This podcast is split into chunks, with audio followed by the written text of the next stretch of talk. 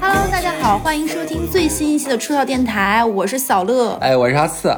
哎，年底了是不是？哎，年底了，你说是不是？你说我说话你真烦，烦死了。就是我们这一年过去了，其实我们下半年做了蛮多那种偏硬核类的节目，就是年底应该说一些就是喜闻乐见、开心的，就是狗屁叨叨的 一些内容。那我们也说了，今年要跳槽换工作，那其实也有一些温温暖人心的事情嘛。那我们两个人呢，又不是上海人，在上海这么多年，能走到今天，就出门在外靠朋友，还活着不容易。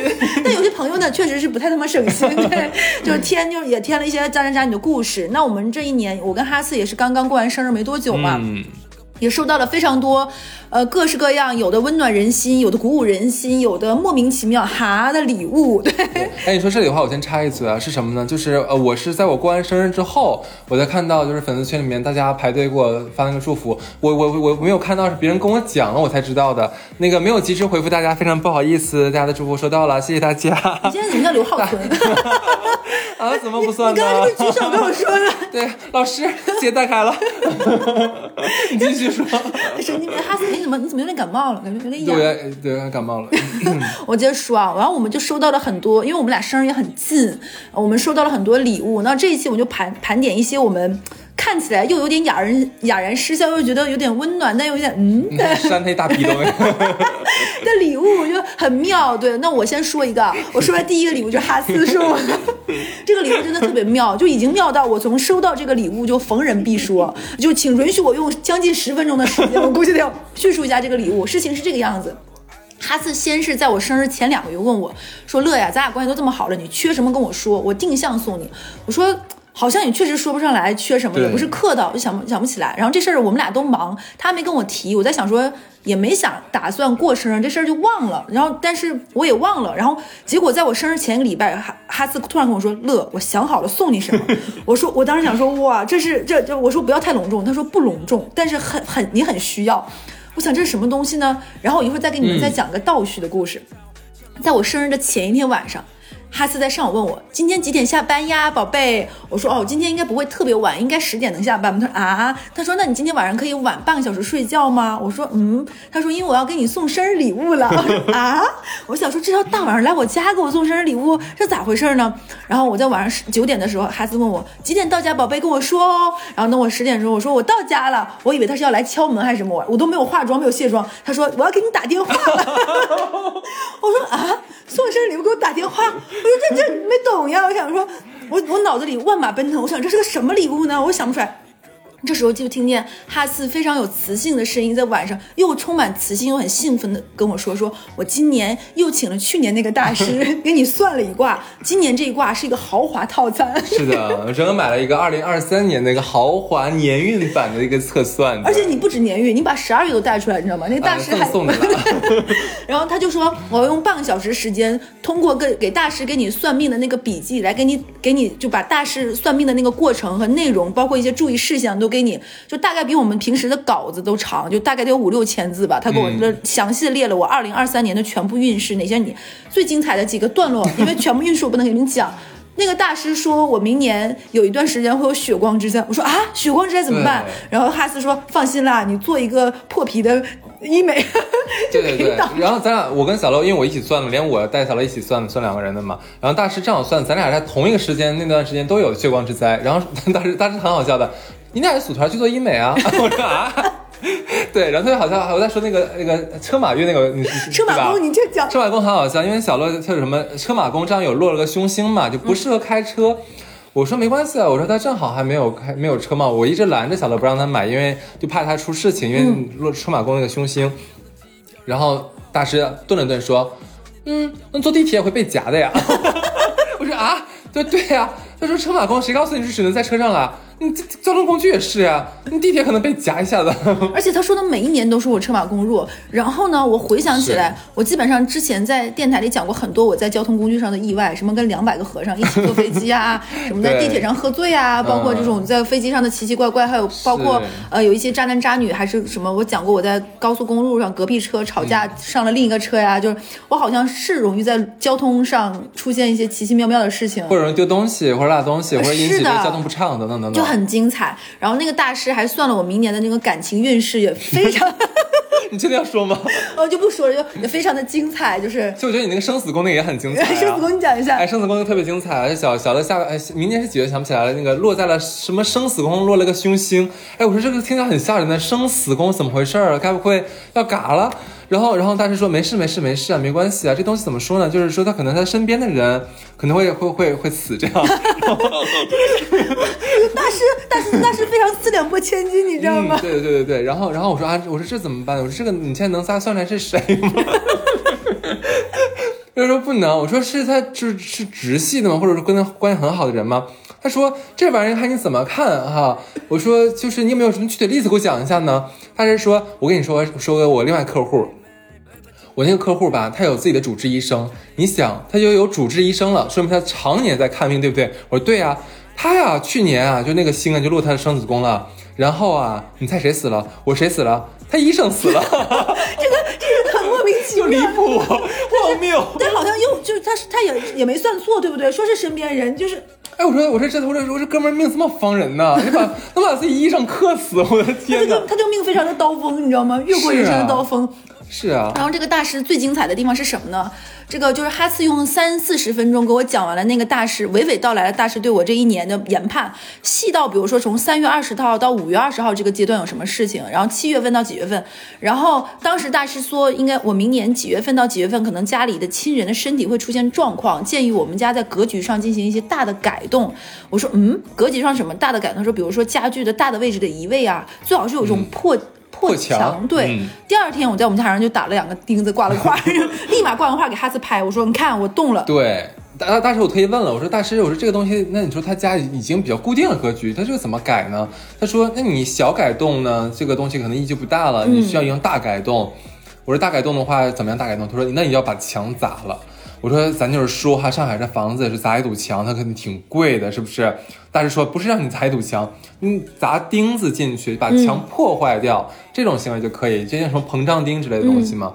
我就直接跟小乐说了，小乐执行力非常强。我本来说你的气口其实一直到十二月呃上旬，你这之间你搞定就可以了。等不了，等不了。哎，第二天小乐当当当就砸好了。拍照，然后最精彩的是什么呢？是那个哈斯给我讲完之后，我我我们俩在那里就复盘嘛，就彼此总结一下各自的星盘和命宫之后，哈斯跟我说说，你知道吗？大师给我们俩算命之后，非常谨慎的说，哎呀，哈次啊，你去年也给这个女孩算命，但是。哎，我不知道这话当不当讲。你俩无缘无愤。我说用你说，我觉得，我觉得大师真的是憋了很久，说每年都给这女孩算命。对，其实我心说你俩不合适，就完全没缘没分的。大师可能就是说，你说我要跟你讲了，你说明年你是不是不给他算了？然后，但是我不能跟你讲。真的，因为算的时候，其实我是买了两个小时，所以你和我都是一个人一个小时嘛。但是真正算，其实就算了一个半小时。嗯，算一万小时，我感觉大师已经气若游丝了，快不行了，感觉马上嘎了。我觉得他可能踩中我的生死功了，你知道吗？对我说，我说你说不行了，他说我不行，我太累了，好久没有一次算这么多，我就累死了，已经快不行了。我那前面，这么地也就拜拜了，这样子。真的好精彩。对然后就是因为、因为就是人可能年纪大了之后呢，需要一些这种东西，不是搞迷信了，就是一些心理的安慰，就是可能生活上确实出现很多的不顺，然后通过这个事情跟自己讲说啊，那可能这段时哎，间就是那算挺准的。对，然后最精彩是什么？在十月呃九月三十号那一天，哈次熬夜了，我没有找到他。第二天我们要录电台，十一、我记得是是吧？我就找不到他，我想哈次哪儿去了？结果在十月一日的当天，我去找哈次的时候，我敲开哈次家的门，哈次从床上爬起来，嗯，我昨天晚上通宵到凌晨四点。我说啊，怎么又通宵？为什么到凌晨四点？他说，因为我看了四个小时的一个大师关于十月份运势的直播。对，唐启阳，呃，对，唐启阳，唐启阳做了十月份整个运势的直播之后，哈斯给我总结一下天蝎座这一个月，然后他那边讲，我这边记，结果招招中，对吧？是对，招招？中。那个好像当时说我几月几十月份的几号到几号不能说话，会一定会出事儿。结果我就是那几天都已经闭嘴到微博都不发，还是不行。还是不行，是不是？对，就很妙那几天。然后也因为这个原因，然后我最近就可能就非常的乖顺，然后再加上哈斯送我的这个奇妙礼物大礼包，真的是太精彩了。其实我俩之前是想做一期关于我俩十月份是怎么过过来的，因为那个月咱俩是很像的那个就很精彩。对，就是呃反正那个大师就说嘛，说这个月容易招致小人，然后招致什么那个呃口舌纷争，然后很大的那种口舌纷争等等等等，就是可能遇到前所未有的瓶颈，巴拉巴拉巴拉。然后结果呢，我俩就是十月份应该算很安静，很安静，除了日常的发节目之外，好像微博也发的很你不要这么说，少咱。俩连出去聚会约会都非常少。对对对，避免见人，就怕见上谁跟谁吵了个架或者怎么着了，对吧？对，那个十月份我俩过得小心谨慎，而且每到就是大师说那个日子，就是今天一定要格外注意的时候，我都会一早给小乐发个微信，或者晚上先给他发个微信，谨言慎行。好搞笑！哎，那我那你要不要说？那我有送过什么礼物？你觉得比较奇葩的吗？嗯，比较奇葩是，那我就不得不吐槽一件事儿。我跟你说，就今年今年过我过生日的时候，小乐小乐忘了，你知道吗？然后还被我发现了这个事儿，气死我了。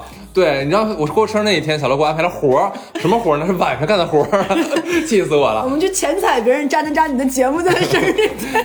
对，然后我就直接这个脾气啊，就腾一下就上来了。哎，怎么回事儿？你说啊，别人忘了你就算了，你居然忘了我的生日。虽然我今天不过生日，但你也不能忘呀。我前面记得，后面到日子的时候真的记哎，不住。做是我作，太气人，这这不能原谅，知道吗？然后整个我就插个小腰，我就不行，不开心了就。然后，但是咱小乐，咱有一说一啊，这个行动力是真的非常的强。第二天一早，这是这是前一天的事儿。第二天一早，就我就被那个京东物流敲开了门啊！哎，我心说没买东西啊，这是啥呀？然后一拆开，哎，一看是一个大香氛啊。这个香氛反正肯定不是我买的，我心说那肯定是谁给我买的，还能知道我家地址是谁呢？我第一反应想，我大大概这么想了个三五秒，我问问问小乐吧。我一问，哎，还真是他买的。关键其实这个香氛啊，就是咱咱就是说那个是非常正常的香氛。我我在小乐给我解释之前，我是没有 get 到妙处的，不如你自己来说。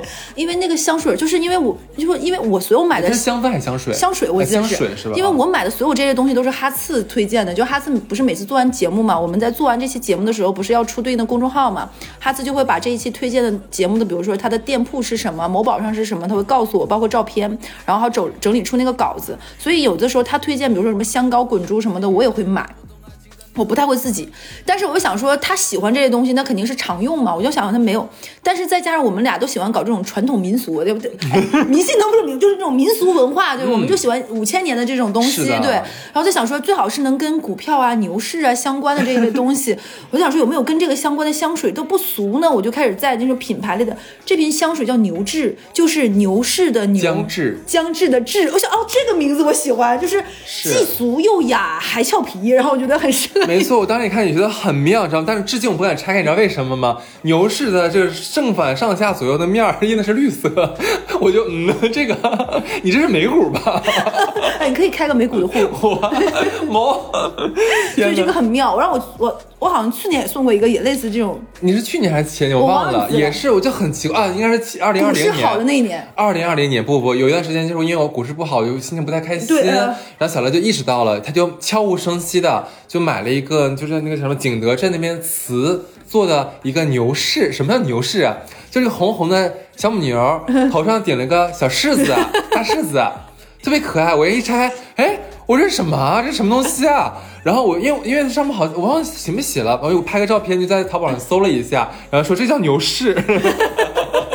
我说就离谱，传统民俗了，传统民俗就但是太可，我这个这个绝对深得我心，我就立刻当下直接把那个包装一一把撕开，就放到我的那个就是炒股那个小桌子上面去。对，到现在还放着呢。哎，你说会不会很多炒股的人听到我们这期也买了这个东西？嗯，哎，我们的周边要不要做个出逃牛市？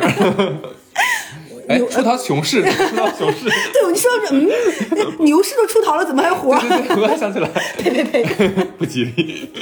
那我们继续再说这种民俗文化的礼物啊，你哎说还有啊对对，我还收到过一个民俗文化的礼物是什么呢？就这个东西不能给别人看，但是给哈斯看可以。嗯，就是我们家的那个户型，它是一进来的时候，因为我们这个房子它不是南北通的，但不是南北通的，我妈就觉得，哎，它正好那个客厅的，就是把一个客厅当成长方形，长方形门的那一面打开，外面有一个窗户。我妈觉得那也算是变相半个南北通，只要买门是门中门，这样的话打开也能通。就北方人对这种南北通的一种迷之的执念吧。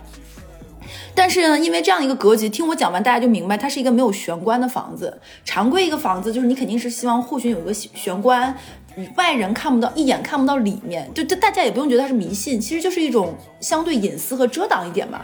然后，然后呢，玄关之后再拐进去或者怎么样，有一个这样的。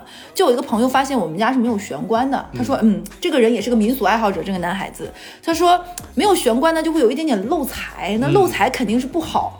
他有一次来我们家的时候，他手他说我实在是想不出送你什么，又是比较临时。他从他的口袋里掏出说这个东西我觉得特别适合你，我想了一下，就这个东西送给你。就非常离谱。我就我我我说这是送我，他拿出来那个造型，我给大家讲一讲，就有点像那种老式的沙漏。呃，对，对长得有点像一个沙漏中间是一个像是一个水大的水滴形状，里面是蓝色的，像那个水，就是像那个海洋之星那种蓝色的，是液体还能晃。我想说。嗯，这是一个什么东西？我好像确实没有很 get，但是他又非常郑重的递给了我，我又不能不接住。这是来我们家第一次见面礼，我就拿了那个东西，上面写的恢宏的四个金色大字，上面写的“大庆石油”。然后看到我恍然大悟，就是那个不是一个流沙瓶，那里面也不是一个液体的一个东西，它里面是一个类似于纪念品，中间那个东西是封印住的一滴一大滴石油。然后我大概就明白他这个东西是什么含义。他说这个东西你放在门口是有说的说法的，但也不知道给别人看。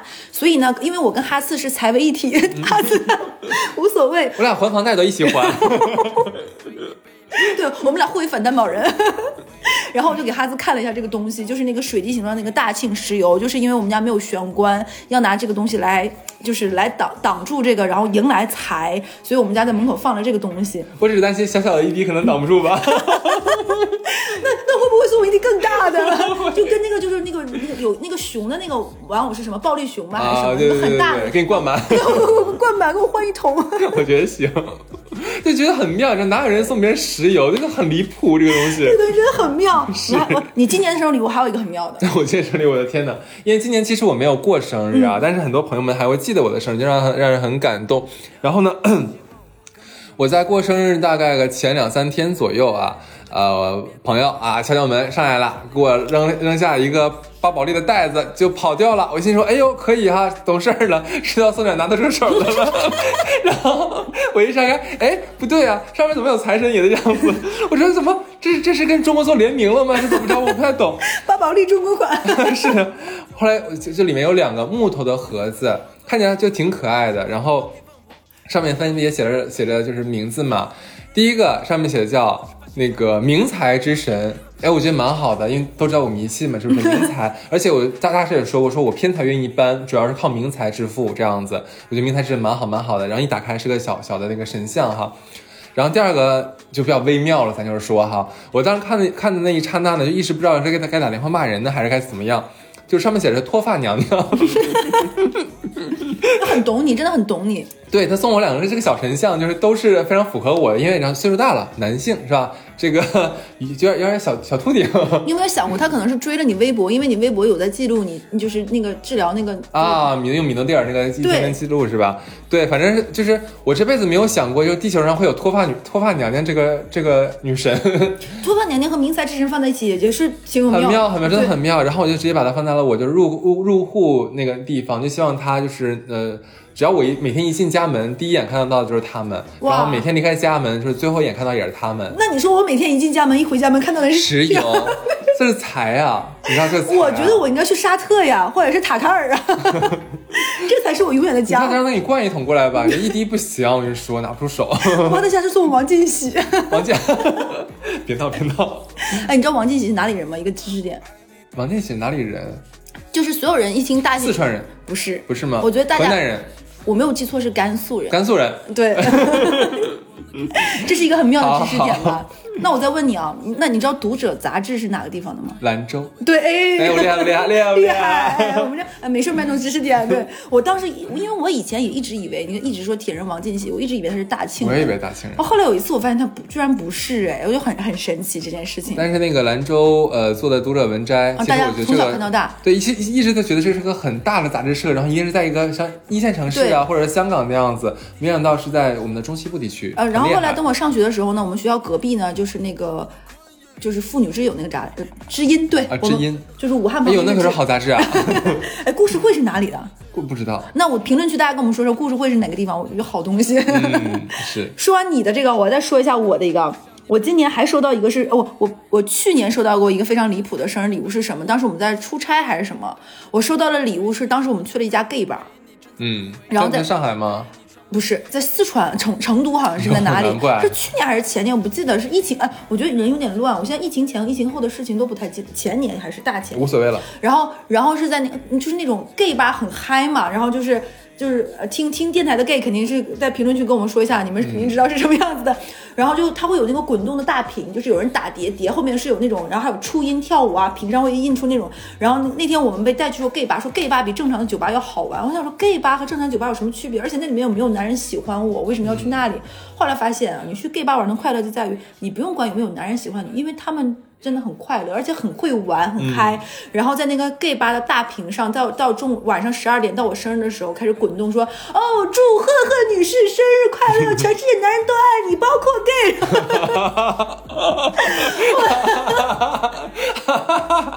好好笑。”就是就嗯，为什么还有括号？然后还有那种 emoji 那种表情，你知道吗？就是那个 gay 特别爱用的那个嗯 weak 那个表情。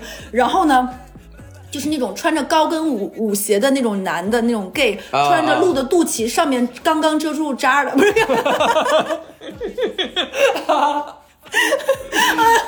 算了算了，本来还想说帕特里克把这个给我剪掉，刚刚遮住他双峰的那个就是那个衣服很短，就刚刚遮住那个奶的下半圆，然后肌肉男，然后穿着高跟鞋和皮裤，然后拿着香槟，就正常的酒吧会是那种性感的女性给你端上来，但是这个就是男性，然后他那个。香槟上面会插着插着小的时候咱们买那种一块钱两块钱那个那个呲花，它会喷着呲花的那个姐，那咱们要仙女棒，大呲花，不是那个那个，我也不知道那东西，那东西叫仙女棒啊，冷烟花。对啊啊，果然是这一期，就是，哎，我现在拿出那种，哦，就他们拿出那种冷烟花喷着，我也不太懂，然后就这种很就是，嗯，不做作的，然后就拿拿着然后一排拿着那个香槟，然后祝我，然后就是哦，全世界男人都喜欢你，然后你要在那里，然后还给你戴上绶带，就是这个样子，啊就很精彩。就我说的很开心那天？就是如果你当下没有那么羞耻，真的会很快乐。我就应该把自己，就是那一刻我应该已经醉三分或者是醉七分，其实我就会更开心。那你有扑到那个肌肉男身上，就好好的摩挲一下？就当时没醉，我觉得如果醉，我可能会玩的很开，就是因为啊还是清醒着的，你就不好意思就就有点生气和那种愠怒，就是那怎么不跟一下那你的朋？友白给你花钱了。对 我，我现在就有点心疼，而且哦，疫情前，疫情前，嗯因为我想到那么多人还对，我在想说，如哦，好像是一八年，一八年，不一一一九年好像咱们在一起，呃一九年也没有过生日，我记得也没过哎，，不重要了，然后？，然后我当时想说，现在我有点怀念那个时刻，就是就是人头攒动，肩膀贴着肩膀，然后卡座，然后而且我我我给大家想形容一下，就是那种天气很热的那种酒吧夜场，它也会挺热的，就是那种人和人离得很近，那个卡座的上面那个皮沙发上都会有人和人走过去，就留下湿湿的那个臀臀腿印臀的那个印记，我现在已经觉得好像我已经很久没有感受到那种人浪和那种人声鼎沸和那种摩肩接踵的气氛了。我还有一丝丝怀念，当年我为什么要害羞啊？其实也就是四年前，嗯，可能实在不行，明年还这么过。一起去那我觉得不够，我觉得明年不够，明年我可能要叼着雪茄，我就不够不够。然后我再接着说下一个，我收到过，是前两天收到礼物，啊，就前段时间不是我再一次被居家了嘛？再一次居家那几天，你也不太懂为什么居家两天，我们小区要这么的有有正事儿，就是上了铁皮。然后我就内心戏也比较丰富嘛，就说哎呀，这怎么办？那怎么会不会到时候出了点什么意外呀？然后在我居家第二天，我收到了一个豪华的，不能叫豪华，就是隆重的、很沉的一个箱子。这个箱子里的礼物是什么呢？一个灭火器。消防逃生面罩、破窗的那个、那个、那个、那个锤子锤子，还有一个从高空跳下去的绳和那个头盔帽子。小刘昨天拍个拍一个照片发给我，我寻思这什么玩意儿啊？他说别人送给我的礼物，我心说你这这个就是我能感受到这种浓浓的，就是对于单身女性的关心。但是你怎么说呢？你说他爱你吧，就实在也看不太出来哈，他他他当回事儿。你说他不爱你吧，他送你的都是保命的东西，就是不知道怎么理解。他可能想送我一本余华的书，活着。这个就嗯对。但是你你不觉得你疫情的时候也收到一个那个礼物吗？就我还疫情的时候就是那个非洲小哥，啊，那个真的是非常无语了，就 那但是也很也很热闹。对，就是呃，上海封控期间就非常的就是乱象嘛，对吧？也非常的囧，就一些平时这辈子根本根本想象不了的事情也都会发生。以前呢，就是呃，大家可能在那个淘宝上，呃，在抖音上面会看到那个。呃黑人小哥哥一起什么谁谁谁，什么祝你生日快乐，或者什么老板发大财之类的东西，但是很少有人真的会去买。直到上海封城，然后很多人就是给自己小区想打 call 嘛，就是买一个啊什么住什么那个叉叉小区对，富强龙域什么怎么样，这仁爱和平城，不啦不啦。但是但是后来就演变成就是直接送人啊，输出对方了。然后结果我一个朋友就特别开心，他买了三个，就直接就发给我了，就你就看吧，就就两个黑哥是捧着我那个牌儿，写写着呃后面一排黑哥，对，对，就是那个什么那个啊，什么叉叉叉叉叉，我的名字啊，什么什么那个啊，疫情期间什么注意安全，什么祝你早日什么解封，爱你么么哒，么啊，然后就是那黑人一起么，我就我就我就嗯，太隆重了，真的是，太太隆重了，太隆重了，就都有点受不了，他们说，就是上海疫情期间，非洲小哥都跳舞跳瘦了，说天天跳，天天跳，成天到背跳。是的，我觉得整个拉动了当地的 GDP 可能都，当时上海往死里买那个疯狂买，他们后来后来已经就是因为这个产业链就扩大了。你最开始看到他只是黑人小哥那个链，你知道吗？后来演变成了就是有印度小哥哥，然后还有什么那个就是中东小哥哥啊，然后还有那个就是泰国人妖小哥哥，就是对对对，就就是四位一体吧，就是你想要哪儿有哪儿的。那我下次如果再封，我给你送个泰国人妖小哥哥，撒谎撒。嗯，我要三哥的，我要三哥在那个人那个恒河里面就边跳舞边那个啥。边洗澡然后给你做飞饼。哎，对对对，是的，是的，就是干净卫生，咱就是说。哎，你说这个，我我又想到一个，那最后说一个吧，就是就我们虽然说是在吐槽朋友，但是我们就是还是想说点，就是肯定是关心你嘛。我收到过受受到过一个有点离谱，但是寓意让又又有点开心的礼物是，有一年在我工作压力很大的时候，然后当年没有想过后面的压力只会更大，就他送给我一只那个草泥马。他送我那个草泥马的时候是这么说的，他说，他说，他说，我说为什么送我草泥马？他他说他送我草泥马，草泥马的原因是因为草泥马遇到不喜欢的人会吐口水的，所以说要适当的懂得说拒绝或不。然后我当时觉得就是这个寓意还是让人觉得还挺美好的，我还蛮喜欢的。那我们今天大概说了一些我们各自收到的这些还蛮有意思的礼物。其实是你收到礼物的那个瞬间，一定是开心占你所有情绪里面，就啊有有礼物拆开很开心啊，或者就是人人都有虚荣心和快乐的这个原因，这很正常。所以我我们今天也是收集，就是听我们俩虽然在吐槽，但肯定也有这种对于友谊和开心的成分在的。嗯，那我们接着说一下，就是。开开脑洞讲一讲关于礼物，因为年底嘛，就也是我们往外送礼物，也是我们收礼物，包括帮别人想送什么礼物的一个好时候。我们就开开脑洞，先想一个。我先第一个就是，如果你的另一半就是亲密关系里的人送你的礼物，你打开卧槽完全不喜欢怎么办？嗯我先我先我先问你啊，就假如说你谈了一个很爱很爱如胶似漆、刚炙热爱火、浓情蜜意的一个人，然后你一打开那个礼物就是都不喜欢，不是你非常非常不喜欢。比如说他送给你个呃两万块钱包，但那个包是麂皮豹纹还是金色，然后 那个五金扣都是金的，然后里面非常多的夹层还不说，然后那个包质重三斤半。你这你这个逃生包啊，真是豹纹逃生包是吧？里面有锤子，怎么办？就很贵，又不好退，对，然后不好退啊，不好退的这个对，还不能退。啊好很难退，对，就是你退要就是就但就是那个品牌的顶配就很难，还是走秀卡，蕾哈娜用的，啊，雷哈娜用的，闪灵莱可退丹雷哈娜。我想，我想，其实其实这个我还是可能可能可能会直说吧，嗯，就是那宝贝，就是你的心意我已经收到了，我知道你你你知你看出来我最近很想有一个换一个新的包啊，走折现，对，我就我我非常非常感谢你，就是这是你爱的体现，我收到了。但是呢，这个包可能跟我的日常的这个生生活场景哈、不是特别的哎，你这话就不是很搭，对，就 不是很搭哈。但是没有关系，这没有关系，就是就是你这个退掉，然后我特别想邀请你陪我逛街，然后我们现场买一个，而且我还会送你一顿大餐，咱俩边吃边开心，好不好？哎，我觉得你这个就情商很高，很很很那个什么。是我自己搭出去一顿饭。就为什么呢？就是如果这个礼物你真的收下了，然后你完全不用，然后就是这样一个包，其实是件非常非常就是你只能在家机会，你还要记得他这份对你的好，然后你如果不说破，真的是很很尴尬。对，就很多年我年轻的时候可能会觉得，要不然我就收下吧。那嗯，我们正好是感情好的时候，但是你后来发现，你如果不跟他说破，你就会一直收到就是这样离谱的礼物。我第一段感情送给我的非常难闻的香水，我大概用到我们快分手了，我都没有用完，因为我从来都没有跟他说破，我不喜欢这种又粉又甜又香的味儿，但没啊，有用胭脂味儿是吧？对哎，我可喜欢那个味儿了。就大概他送我的香水，到我们都离开很很久之后，我都没有用完，你就知道了。就是这么多年，我收到的都是这个品，就他一直以为可能直男会很喜欢这样的味道，对对对就同一个印，就是那种就是也上海，就充满了这种，就是就是就是他送我的所有的都是，然后到我们离开了四五年，我用的还是这个味道，就是因为我没有跟他说清楚这个事情。还有就是我不喜欢穿 UGG，嗯，就一是它不在我的审美上，其次呢，那个东西对于东北来说非常的不实用，就是沾雪呢，化了又埋汰，然后那个又不又不是真的保暖，然后我就不喜欢。但你如果不说呢，我也收到过 UGG，嗯，他还觉得那东西挺实用的。上面有亮片吗？他送过我，我刚刚跟你说，他不但送过我亮片，我还送过那种后面带缀着两个球的那种的，还有那种，还有那种，但是就不是，还有就是。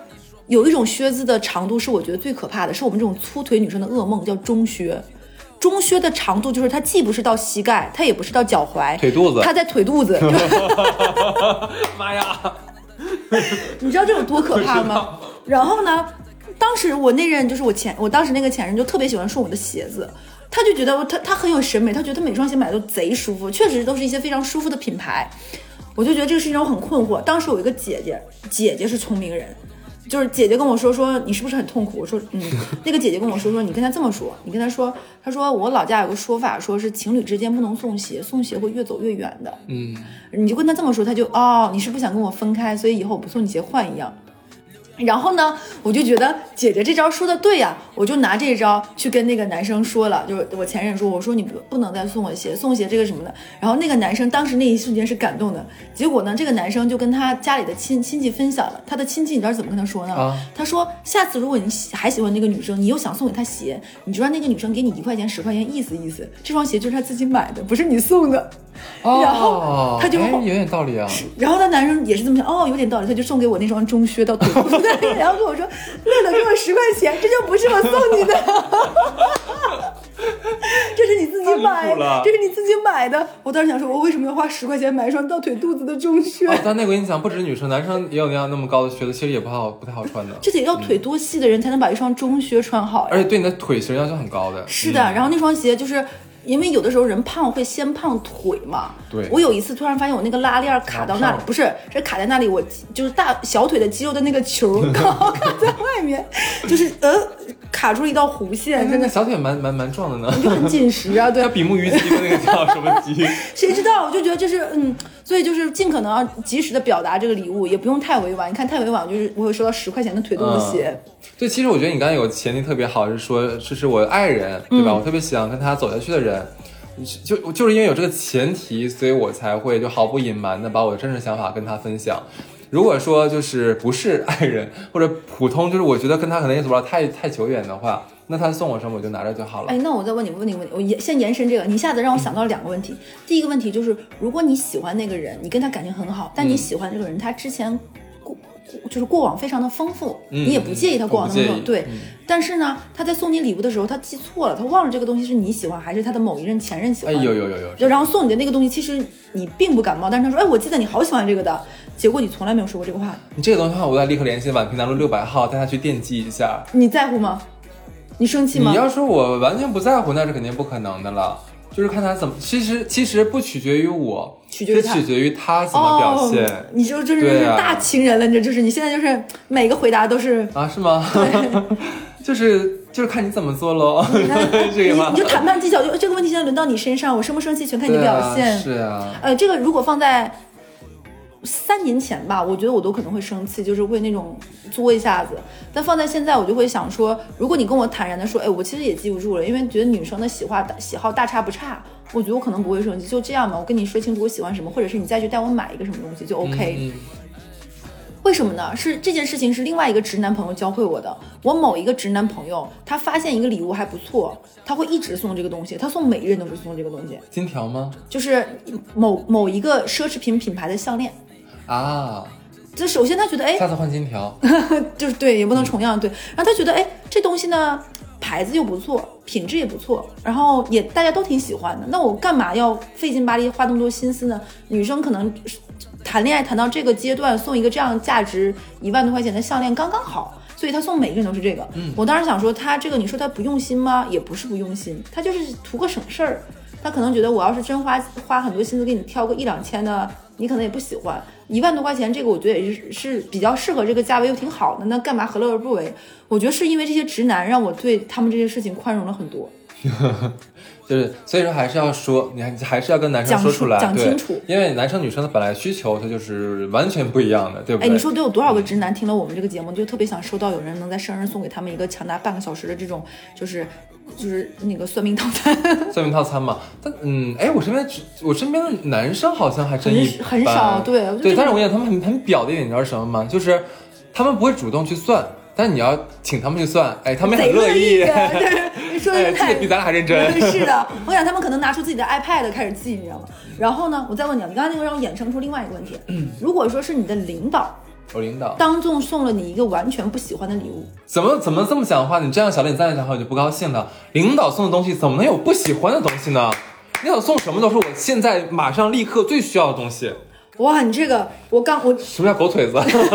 我刚上班，我都跟你讲，刚才给你鼓掌了。对我刚上班的时候呢，我们有一个姐姐，她最不喜欢的颜色就是大红色，最不喜欢的东西是亮皮。嗯结果我们当时有一年是去哪里玩，组织团建，然后应该是有少数民族一个地方，他那个少数民族给他做了一个漆面儿的一个呃皮加木头，又沉又重，也没有很便宜的一个包。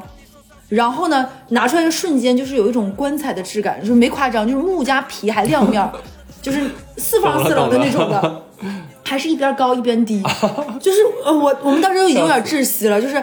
但姐姐就是很厉害，姐姐拿那个包，就我们所有人都知道她不喜欢红色，连食物都不喜欢。我们还跟她开玩笑说：“那你吃不吃西瓜？因为西瓜，她说我不吃，她就讨厌一切红色的东西。”结果那个姐姐看到，啊太美了！怎么会有人送我？然后那个女那个她基本上都快眼眼里沁着泪花了。那个姐姐就是就跟你在电视上看到的那种，就是北啊《上海女子图鉴》里面金莎那种感觉，有种那种娇嗔。就是怎么会哇？我没有想到，没有想到，我以为我只是在这里上班，没想到老你把我当家人。就是我当时听到这种话啊，就刚上班没几年，没想到有这么那个，这个包上背在身上问大家好不好看，好不好看。然后第二天那个姐姐，就我不知道她是不是真的背着这个包出去了。